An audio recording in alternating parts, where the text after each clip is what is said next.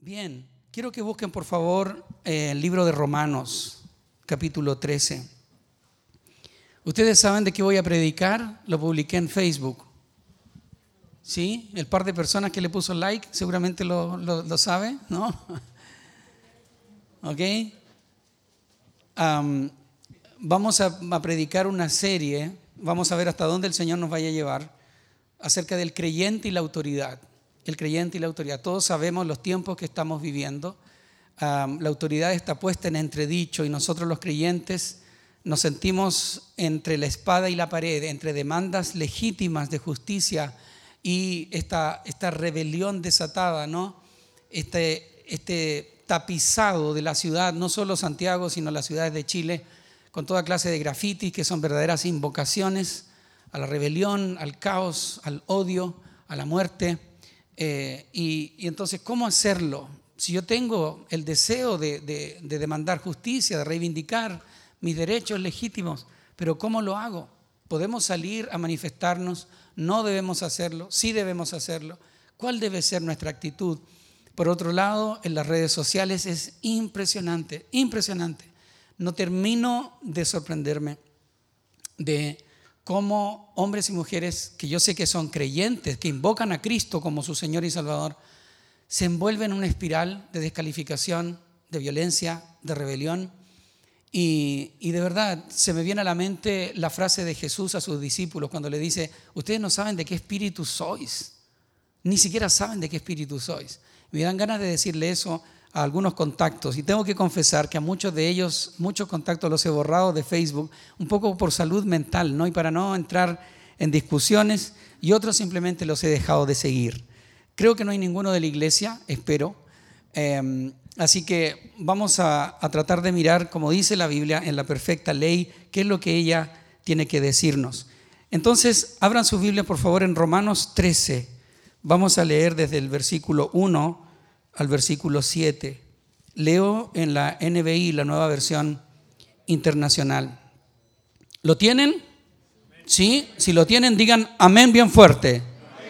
Muy bien, leamos. Todos deben someterse a las autoridades públicas, pues no hay autoridad que Dios no haya dispuesto.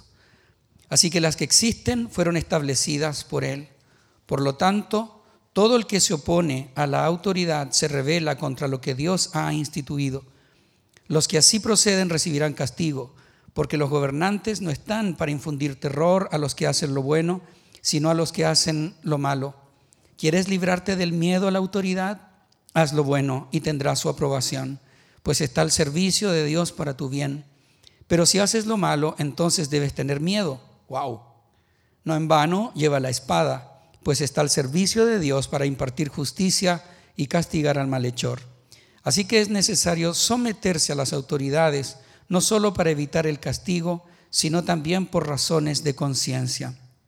Verso 6, por eso mismo pagan ustedes impuestos, pues las autoridades están al servicio de Dios, dedicadas precisamente a gobernar.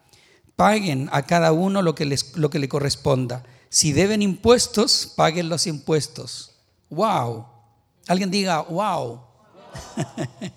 si deben contribuciones, paguen las contribuciones. Alguien diga, re wow. Al que deban respeto, muéstrenle respeto. Al que deban honor, ríndanle honor. Estos versículos son un tratado de Dios a través del apóstol Pablo.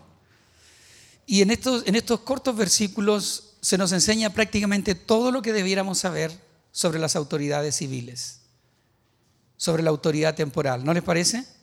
En estos siete versículos hay tan cantidad de enseñanza. A modo de contexto, quiero decir lo siguiente, pongan atención. La iglesia en Roma, primero es una iglesia que Pablo no conoció, no es una iglesia que Pablo haya fundado, él tenía intenciones de ir a Roma y sabemos que finalmente fue. ¿En qué momento?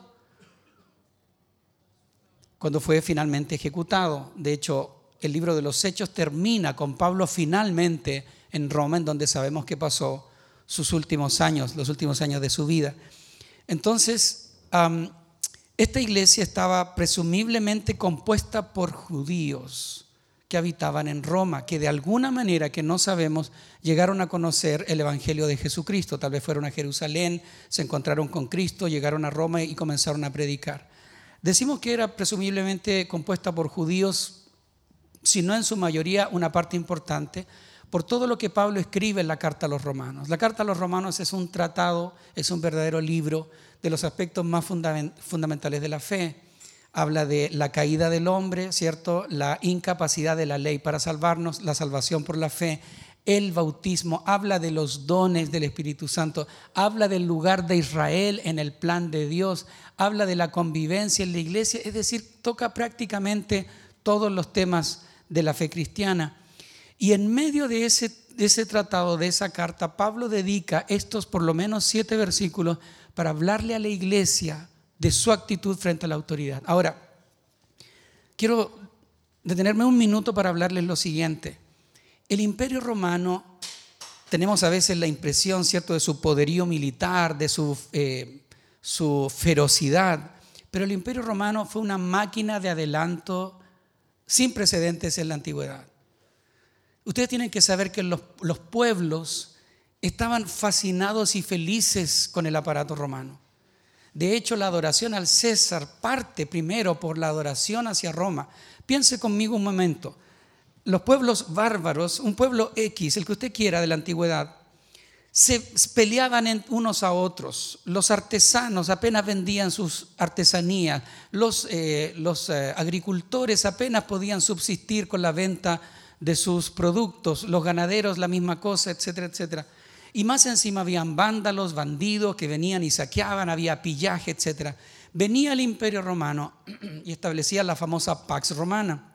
La Pax Romana decía, no se preocupen por nada, ustedes adoren a los dioses que ustedes quieran, lo único que les pedimos es tributo al imperio y segundo, que entre todos sus dioses incluyan al emperador como Dios.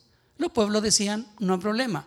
Venía el, imperio romano, dejaba un destacamento de soldados que establecía la paz. Gracias. Se acababa el pillaje, se acababan los vándalos. Aparte de eso, habrían caminos, ustedes lo saben, acueductos, y entonces el artesano ya no solo vendía en su pueblo, sino podía comunicarse con otros pueblos, aumentaba su producción y su venta. Los agricultores, los ganaderos. Entonces Roma era lo mejor que le podía pasar al mundo antiguo. ¿Me están explicando? ¿Me, estoy explicando? Muchas de sus construcciones permanecen hasta el día de hoy.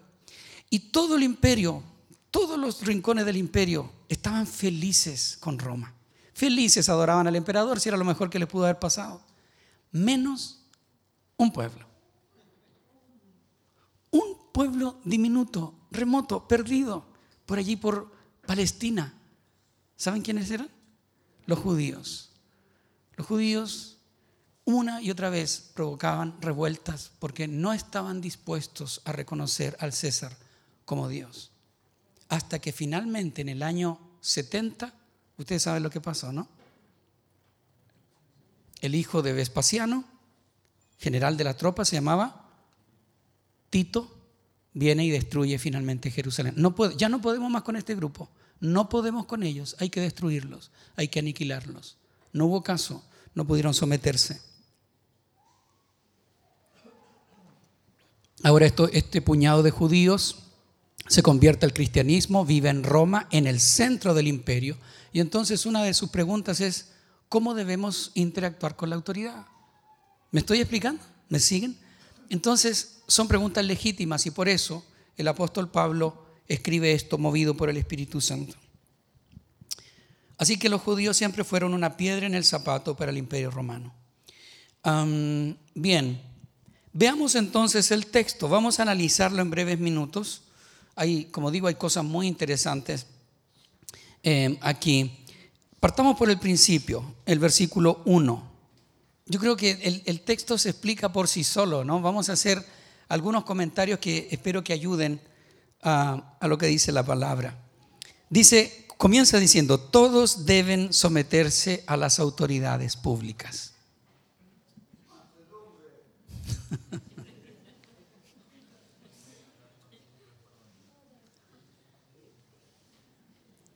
Todos deben someterse a las autoridades públicas. No sé qué, más podamos añadir a eso. Lo primero que debemos aprender es que la sujeción a la autoridad es un mandato. Iglesia, ¿están conmigo?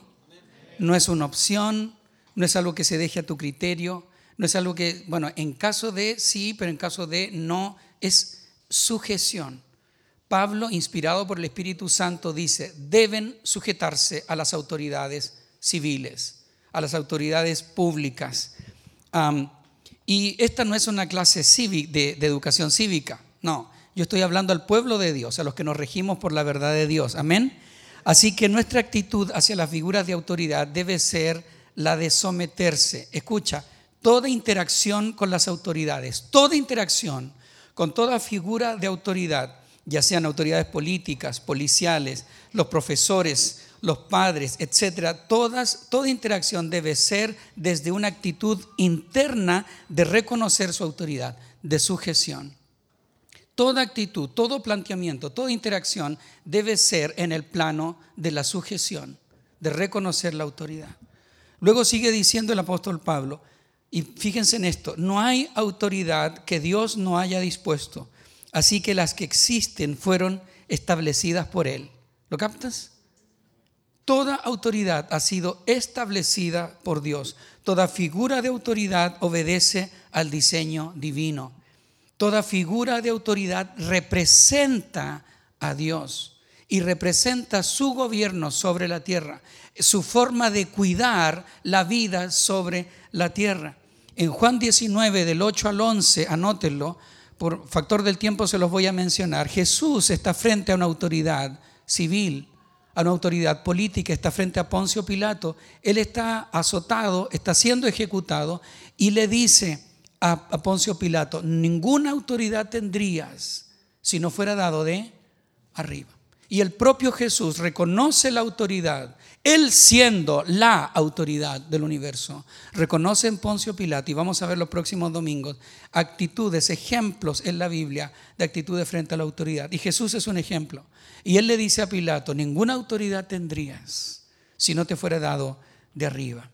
Incluso en la democracia, que sabemos o se dice que es el gobierno del pueblo, con el pueblo y para el pueblo. En la democracia se eligen personas y se levantan instituciones que nos ayuden a gobernar y a organizar, ¿cierto? Hay personas que se eligen, hay instituciones que se levantan, pero tanto a las instituciones y a las personas se les inviste de qué? De autoridad, de lo contrario no serviría para nada. Un juez que investiga un caso que analiza y que dicta sentencia sin autoridad no sirve de nada. ¿De qué sirve su sentencia si no tiene autoridad? Lo mismo la policía, si no tiene autoridad para establecer el orden, ¿de qué sirve? De hecho, es una evidencia hoy en día. A la, a la policía en Chile se le ha desvestido, se le ha despojado de autoridad. Y el resultado es evidente. Entonces, incluso en la democracia, que nos encanta hablar de que no, el pueblo tiene que gobernar, es verdad, el pueblo gobierna, pero ¿cómo gobierna el pueblo? La democracia representativa escoge a personas que administren, que gobiernen, que ordenen para una mejor convivencia. Entonces, incluso en la democracia deben existir figuras de autoridad. Dios estableció el diseño de autoridad incluso en la eternidad pasada. Dios es autoridad. ¿Están todos conmigo? Dios es la autoridad. Y la autoridad no es solamente para ahora. Vamos a ver cómo, cómo se transformó la figura de autoridad y cómo se interacciona con la figura de autoridad luego de la caída. Pero el diseño de autoridad viene de mucho antes. Escucha, Dios es la autoridad máxima y nos puso a nosotros como representantes de su autoridad para ejercer autoridad sobre la tierra. Pero la figura de autoridad viene desde la eternidad pasada. Si quieres saber cuál fue el problema, el germen que le dio origen a todo el pecado y a toda clase de mal, ese germen es el desconocer y el rebelarse en contra de la figura de autoridad. Satanás lo que hace es desconocer a Dios como autoridad y él dice, ya no quiero seguir los lineamientos de Dios y yo quiero establecer mis propios lineamientos. Y eso es lo que él trae a la tierra. Ese germen lo trae a la tierra. Y lo que hace con Adán y Eva es decirle, no sigas a lo que Dios dice, no sigas su autoridad. Establece tus propios principios, sé tú tu propio Dios y toma tus propias decisiones. Incluso los satanistas o luciferianos, luciferinos, como les gusta ser llamados ellos, ellos plantean eso, que Satanás trae una luz y se le entrega a los hombres, para que los hombres no estén atados a los designios despóticos de Dios, sino que sean libres. Entonces ellos plantean que Satanás es el principal aliado del hombre, porque lo hace libre, ¿me explico? Ya no lo hace esclavo de los dictámenes de este Dios. Así que, según ellos, Satanás es aliado del hombre y Dios está en contra del hombre porque lo quiere aplastar, esclavizar. Y aquí necesitamos entender esto. Es súper pertinente que establezcamos esto. Dios desea que nosotros tengamos una relación con Él basado en la confianza de su corazón, en la confianza de su criterio. ¿Me estoy explicando? en creer que lo que Él desea para nosotros es lo mejor y que cuando nos sujetamos a su autoridad y a las autoridades delegadas por Él, gozamos de su bendición. Satanás quiere que veamos la figura de autoridad de Dios sobre nosotros como algo esclavizante, como algo que reduce nuestra vida, como algo que apunta hacia el mal en nuestra vida. El hombre debe ser libre de toda autoridad. El hombre no debe sujetarse a nadie. Esa es la mentira del enemigo. Y es más vieja, hermanos, que el hilo negro. El deseo de Dios es que nosotros observemos su autoridad. ¿Sabe cómo? Dios desea que nosotros nos gocemos en su autoridad. Escucha lo que digo que nos sujetemos a Él de manera gozosa, de manera libre, de la misma forma que los hijos se sujetan a la autoridad del Padre, porque saben que el Padre sabe lo que es mejor para ellos. Yo le digo a mis hijos, aunque tú no lo entiendas, tú tienes que confiar en mí. Yo te amo, Pablo. Yo te amo, Cris. Y nunca voy a decidir nada que sea en perjuicio de tu vida. Sigue mi autoridad porque te amo. Y eso es lo que nosotros tenemos con Dios. Tenemos acceso a su corazón. Y aunque enfrentemos situaciones que no entendamos, y de eso puedo darles testimonio yo, en un acto de adoración decimos, Señor, no entiendo lo que me está pasando, pero confío tanto en tu corazón. Yo sé quién eres tú y por lo tanto mi gozo es sujetarme a tu autoridad. Amén, gloria a Dios, pastor, aleluya, fantástico. Escuchen esto. La sujeción gozosa a la autoridad es fruto de la identidad de hijos. La rebelión es fruto de la orfandad. La, orfandad que trae rechazo, desconfianza y rebeldía. Si tú ves um, hogares de menores u orfanatos, vas a ver mucha rebeldía, vas a ver mucha hostilidad hacia toda figura de autoridad, porque la ven como una amenaza, no han recibido amor hay orfandad, no hay identidad de hijos. Cuando sabemos quién es nuestro Padre, entonces gozosamente seguimos su autoridad. Así que fíjate cuán profundo es esto, el principio de reconocer la autoridad. Leamos el versículo 2. Por tanto, todo el que se opone a la autoridad se revela contra lo que Dios ha instituido. Fíjate, todo el que se opone a la autoridad se revela contra lo que Dios ha instituido. La rebelión del corazón, la rebelión interna contra la autoridad es rebelión contra Dios mismo. Tú puedes fijarte en las redes sociales, personas que tienen una rebelión intrínseca, están carcomidos por la rebelión. Hay una amargura, un resentimiento dentro de sus corazones. Y esa amargura, ese resentimiento expresada en rebelión hacia la autoridad es una rebelión contra Dios mismo. Hermanos queridos, escucha bien, Dios nunca va a aprobar una decisión basada en la rebelión. Esto lo aprendí a lo largo de mi vida.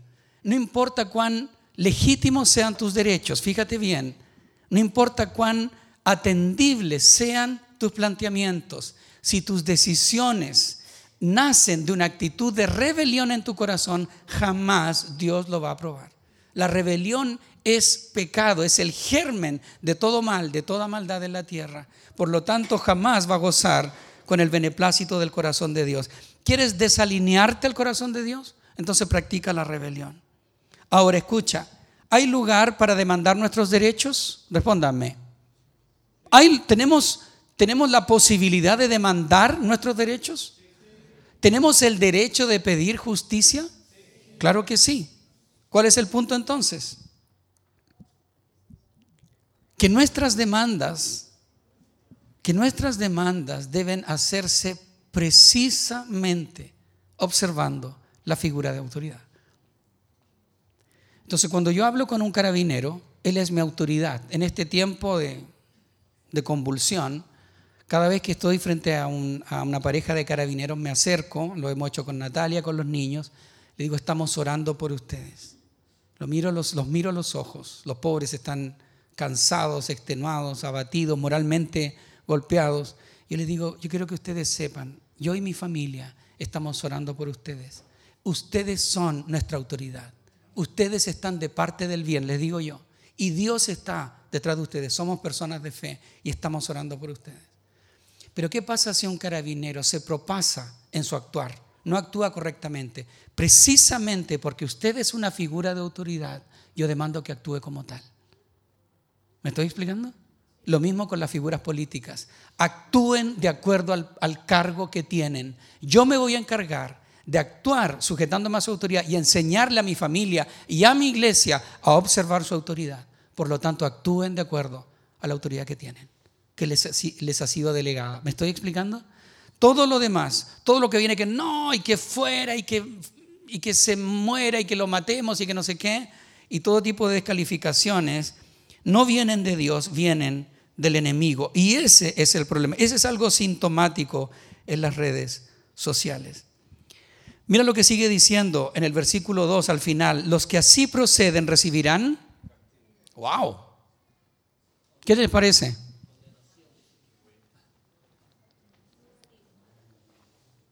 Condenación, castigo, versículo 3. Porque los gobernantes no están para infundir terror. Ah, qué bueno, ¿no? No, fíjate lo que dice, no están para infundir terror a los que hacen lo bueno. Como decimos nosotros, el que nada hace, nada teme. Sino a los que hacen lo malo. Wow. Así que las figuras de autoridad, los gobernantes, están para infundir terror a los que hacen lo malo. Los que hacen lo malo tienen que temer las consecuencias. ¿Quieres librarte del miedo a la autoridad? Haz lo bueno y tendrás su aprobación, pues está al servicio de Dios para tu bien. Pero si haces lo malo, entonces debes tener miedo. No en vano lleva la espada, pues está al servicio de quién? De Dios para impartir justicia y castigar al malhechor. Ahora, por favor, piensen en Pablo escribiéndole esto a la iglesia que está en el corazón del imperio romano. Y le dice, ustedes deben entender que ellos están de parte de Dios. Esos gentiles, esos paganos, que muchas veces pueden tener actitudes abusivas, ellos tienen una autoridad delegada por Dios. Y si ustedes hacen lo malo, entonces tienen que temer el castigo. Aquí hay dos principios importantes, solo quiero mencionar. Primero, el principio del castigo, de la pena, la punición. la autoridad, después de la caída, debe hacerse valer, ¿por qué? Por el castigo, por la pena. Y hay penas establecidas claramente en la ley. Si tú transgredes una ley, entonces viene una pena. ¿Me explico? Primer principio. Y el segundo principio, ¿sabe cuál es? El principio del uso de la fuerza. Esto yo sé que es totalmente contrario a lo que estamos viendo hoy en los medios de comunicación. Estamos siendo, pero eh, bombardeados con todo tipo de acusaciones de uso excesivo de la fuerza, de represión, etcétera, etcétera. Escucha, no solo constitucionalmente, sino que bíblicamente la autoridad tiene el monopolio del uso de la fuerza, o si no estaríamos en una sociedad primitiva, donde eh, en la ley del talión, ¿no? el que la hace la paga, y, cada uno estaríamos cobrándonos venganza unos a otros. Sería como el lejano oeste o como la edad de piedra pero las sociedades modernas, las sociedades civilizadas, han monopolizado y establecido instituciones que mantengan y monopolicen el uso de la fuerza. Y ellos tienen derecho a portar arma para defendernos en caso de las Fuerzas Armadas y para establecer el orden en el caso de la policía. Oye, pero mira, usaron la fuerza. Ellos tienen el deber de hacerlo. Y hay una ley que norma el uso de esa fuerza. Por eso es que hay tantos policías que están siendo investigados en buena hora, porque está normado el uso de la fuerza. Pero si un policía me dice que yo voy arrestado, y miren, fíjense, esto es, esto es, em, es raro. Hoy en día en Chile toda detención es un acto de, abuso de fuerza. Toda detención es grabada y, subida a, las redes sociales. Y no, da tu root, di, quién eres. No, pero ¿por qué me está llevando? ¿Sabes por qué te está llevando? Porque es la autoridad. ¿Qué pasa si Carabineros me toma y me dice su carnet? Tiene que acompañarme. Por esta y esta y esta razón. ¿Sabes lo que debo hacer?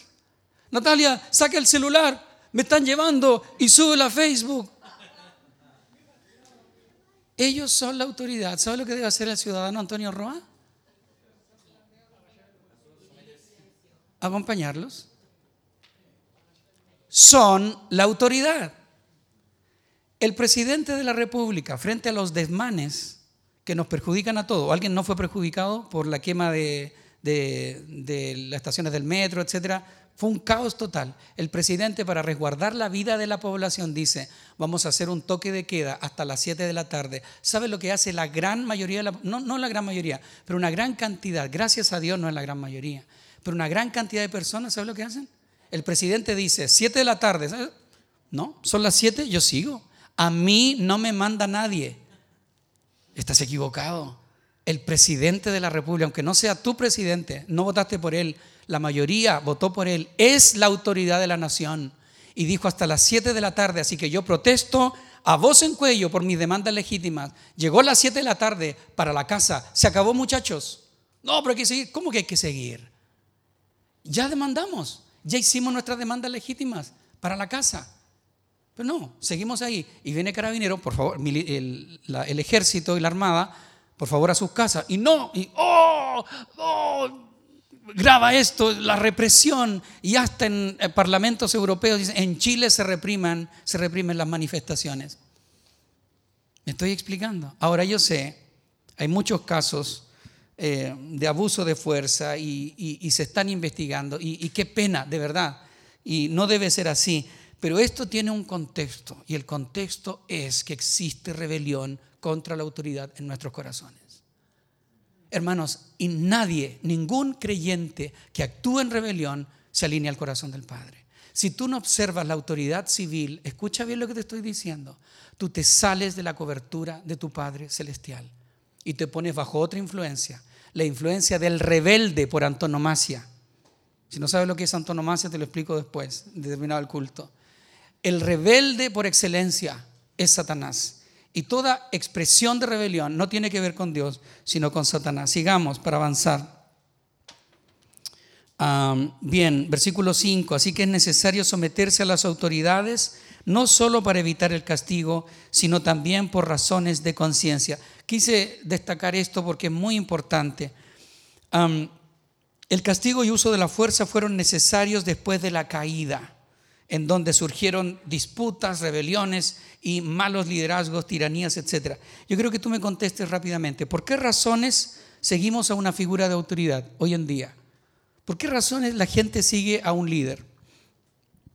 Siendo sinceros.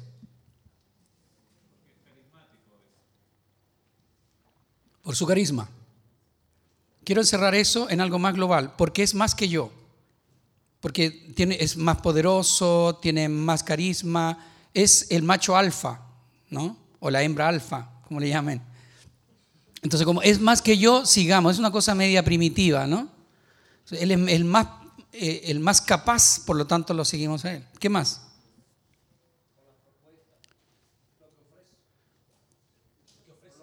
Por lo que ofrece, muy bien porque me conviene, puedo beneficiarme de su liderazgo. Entonces, quien a buen árbol se arrima, buena sombra lo cobija. Entonces, sigamos, a este me conviene. Entonces, están en disputa y digo, ya, ¿de qué lado me pongo? Este me conviene más. ¡Pum! Me pongo del lado de él. Por temor, ¿verdad? Por temor, por coerción, etc. El diseño de Dios es que nos sujetemos a la autoridad por la conciencia. ¿Conciencia de qué? Conciencia de la verdad de Dios, del diseño de Dios. Llevándolo a un plano en la iglesia, tantas veces he visto esto. Hay un líder en la iglesia, líder de ministerio o líder de la iglesia, y a la iglesia llega una persona que tiene capacidades de liderazgo, donde mando, una personalidad arrolladora. Entonces esa persona comienza a atacar la figura del liderazgo, de la autoridad, porque no lo ve demasiado competente, porque no sabe hablar, no es el más capaz, ¿por qué lo seguimos a él? Síganme a mí. Entonces pensamos que debemos seguir al que es más que nosotros. Y muchas veces te va a pasar que en tu casa de oración o en el equipo de ministerio en el que estés, vamos a poner a un líder que a tus ojos no reúne las cualidades. ¿Sabes lo que debes hacer? Debes seguir su liderazgo por razones de conciencia. Y sacar lo mejor de tu líder. Y decir, estamos contigo. Dinos a dónde ir y vamos a, vamos a ir. Dinos qué hacer y vamos a hacerlo. Así se maneja la autoridad en el reino. Sigamos, como dijo un pastor amigo, para terminar con ustedes. Versículos 6 y 7. Por eso mismo pagan ustedes impuestos, pues las autoridades están al servicio de Dios, dedicadas precisamente a gobernar. Paguen a cada uno lo que le corresponda. Si deben impuestos, paguen los impuestos. Si deben contribuciones, hermanos, paguen las contribuciones. Al que deban respeto, muéstrenle respeto. Al que deban honor, ríndanle honor. Es súper detallada la enseñanza bíblica. Me asombra. Súper detallado. La sujeción y el respeto a la autoridad incluye también el pago responsable de tributos. Alguien diga, few. Few. Yo debo decir, todos sabemos los, episodios de evasión tributaria y elusión tributaria hay unos malabares impresionantes que hacen las grandes empresas, las grandes, las chicas, pequeñas empresas. Es impresionante los malabares que hacen para evadir impuestos. ¿Alguien dice amén a eso? Pero aún así he tenido la oportunidad de estar en otras naciones y doy gracias que en Chile hasta en el boliche más pequeño te dan boleta. Y como he estado en otros países, de verdad, cada vez que recibo una boleta, no, no cada vez, pero muchas de las veces que recibo boleta digo, gracias Señor, gracias Señor pequeños tendederos que, tienen sus pequeños bolichitos. Vas y compras y te dan la boleta. Eso es parte del diseño de Dios. Hace años atrás, años atrás, contraté cable y cuando vino a contratar el cable, vino el tipo y me dijo, em, no sé si quiere, le dejo todos los canales pasados. Le dije, no, lo que, lo que contraté, déjeme eso hermano. Y me dice, ¿sabe qué? Estas empresas abusan de, nosotros, así que no, no es ningún problema que nosotros abusemos también. Yo dije, está bien, no se preocupe, pero yo voy a ceñirme al contrato. No se trata de lo que la empresa haga o no haga, se trata de que yo estoy bajo la autoridad de Dios. También tuve hace poco que pagar unos impuestos y fui a la municipalidad y dije, me llegó esto de estos impuestos. Y me dice, ¿sabe lo que me dijo el que atendía en la municipalidad de Ñuñoa? Sí, dijo, pero mire, páguelos como pueda. De hecho, hay gente que ni los paga. Yo dije, gracias Señor, me estás hablando. ¿Cómo me fui? No. Establecí una forma de pagarlo porque es mi responsabilidad. No se trata de si Sebastián Piñera pagó o no pagó sus impuestos, o si sus empresas lo hacen o no, o si el Choclo Délano pagó o no pagó sus impuestos. Se trata de que yo soy un hijo del rey y yo no sé ustedes, pero la Biblia dice que yo un día voy a gobernar esta tierra. Entonces, debo seguir este principio. Ahora, lo mismo con la evasión en el transporte público. Muchas de las personas que publican en Facebook contra las autoridades, yo sé que por mucho tiempo, mucho tiempo han hecho uso del transporte público sin pagar. Se creen con el derecho, ¿no? El derecho de que no, eh, nos explotan, así que yo hago uso de esto. Ese no es el principio bíblico. Termino con estas preguntas. ¿Qué hacer, teniendo dicho todo esto, qué hacer frente a una autoridad abusiva? Ya medio le expliqué ah, hace un rato. ¿Qué hacer frente a una autoridad abusiva? Segundo, ¿Qué pasa si la autoridad me impide ejercer mi fe? Tercero, ¿cuál fue el ejemplo de Jesús respecto a la autoridad? ¿Cuál fue el ejemplo de Pablo frente a la autoridad? Esto y mucho más la próxima semana. Oremos.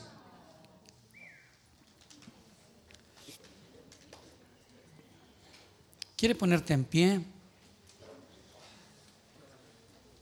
Vamos a tener un tiempo de adoración. La adoración es una forma de, sujetarnos a Dios de manera gozosa.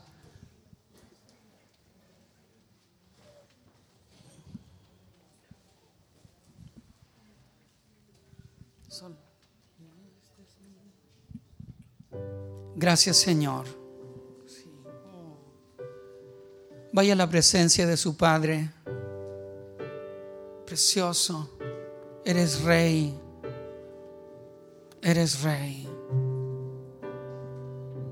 Mm. Dios es rey. Dios es rey. Santo es el Señor del cielo. Dios es rey. Dios es rey por siempre.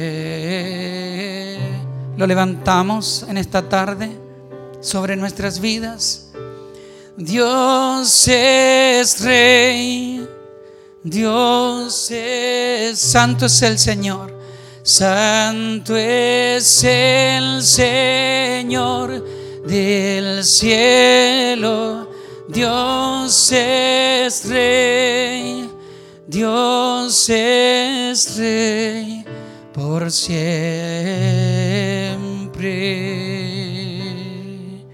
Señor, venimos a tu trono para pedir, Dios, que que podes en nosotros todo germen de rebelión.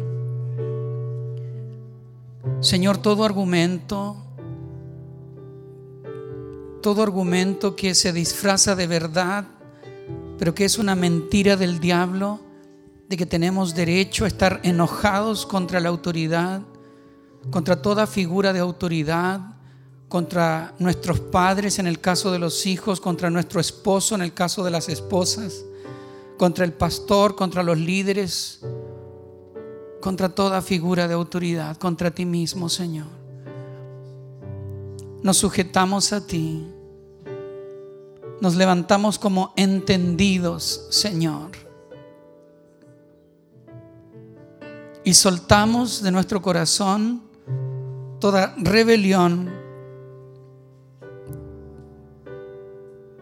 toda oposición toda resistencia a ser gobernados, a ser liderados.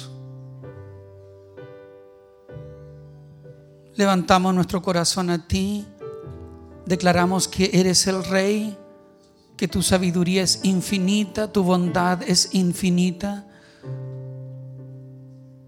Y con gozo nos levantamos, Señor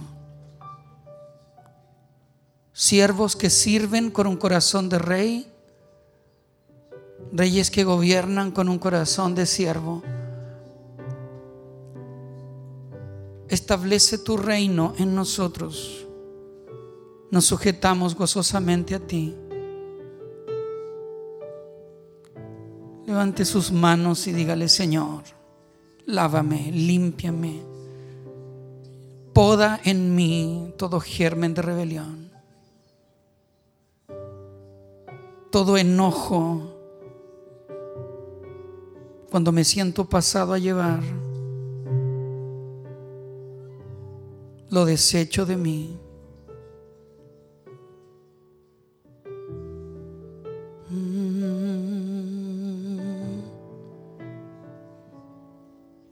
Decláralo una vez más. Dios es rey. Mm. Dios es rey, Dios es santo es el Señor del cielo.